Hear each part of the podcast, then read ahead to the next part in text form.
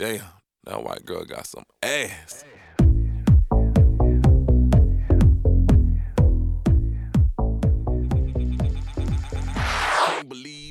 Hello, 大家好，欢迎收听回忆密码，我是萌帅气，对，就是萌帅气。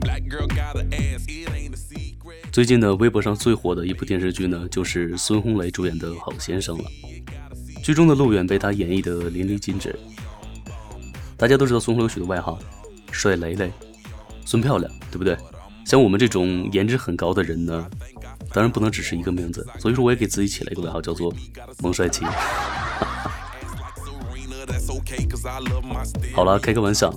看过这部剧的朋友可能都知道，这部剧之所以吸引人呢，就是其中错综复杂的人物关系了。男主人公进了监狱，出来以后却发现自己的女朋友和最好的哥们儿在一起了。套一句剧中的台词呢，就是唐僧辛辛苦苦的去西天取经，十万八千里我们都知道对吧？九九八十一难，然后回来以后却发现，人家都信耶稣了。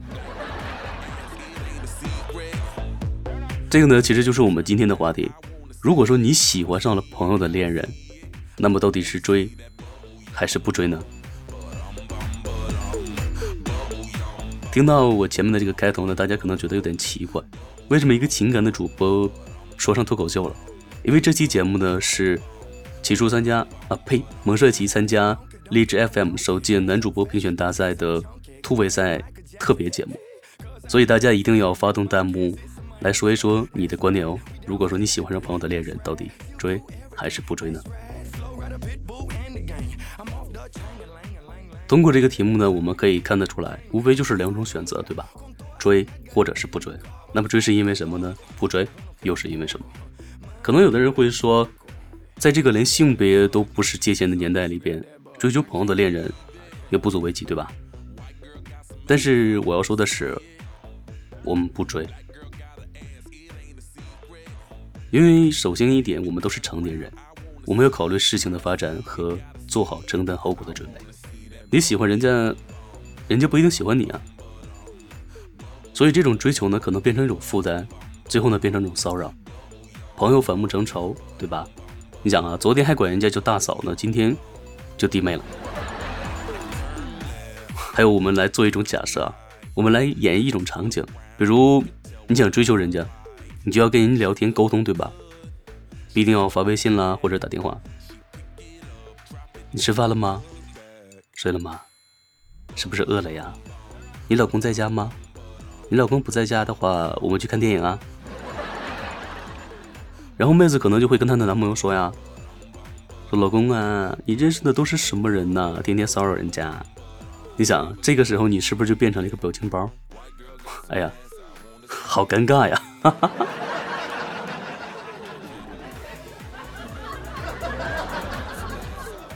还有我群里边的一位听友呢，说了这样的一段话，他说：“我知道找到一个互相喜欢的人有多难，我怎么可能会在好朋友找到自己喜欢的人以后，还去把这个人当做择偶的异性去看待呢？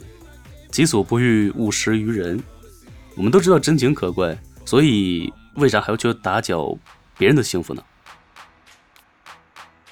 还有，爱其实是一个非常宽泛的概念，而且也是具有时间性质。”况且你也不能确定你是不是因为求而不得的新鲜感，对不对？所以放手成全，难道不是很帅很帅的吗？挥一挥衣袖，我们不带走一片云彩。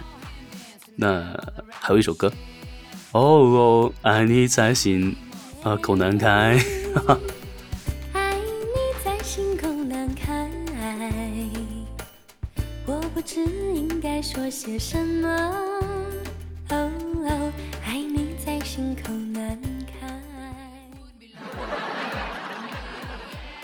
好了，接下来呢，我们开始研究一下我们要追的这个方面了。其实追也可以分为两点，就是一种呢是我们自己的内心，我们主观意识，还有一种呢就是外界的发展情况。哎，我发现我们的节目真的是越来越有深度了，已经上升到了一种哲学的层面，有没有？萌帅气，真的好萌好帅。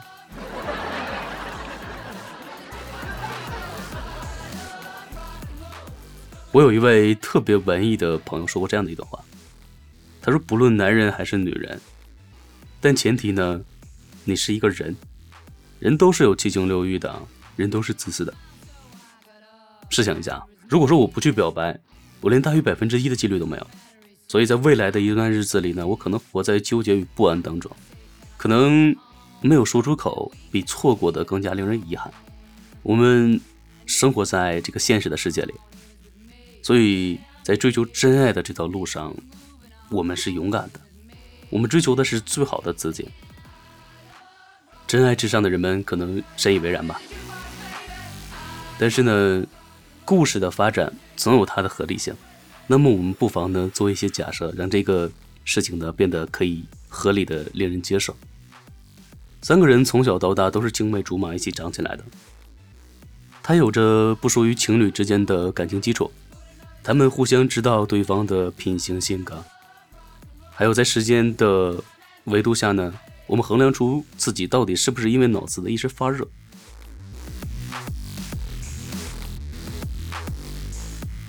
我在群里边呢也问了这样的一个问题：如果说追求朋友的恋人，在什么情况下你会觉得认同，甚至是祝福？他们都给我的答案是在分手的前提下，他们彼此过得都不幸福的时候。